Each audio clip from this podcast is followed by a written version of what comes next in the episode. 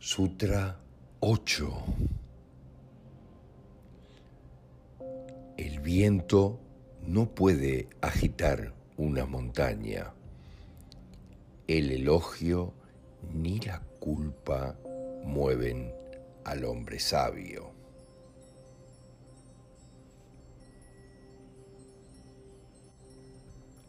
Ser sabio no consiste en general en tener conocimientos. Ser sabio significa realizar algo con tu conciencia. La sabiduría es experiencia.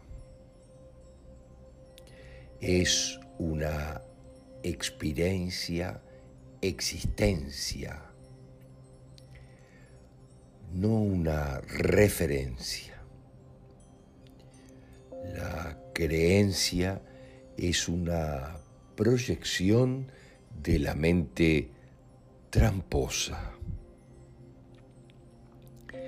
Te da la sensación de saber sin saber verdaderamente.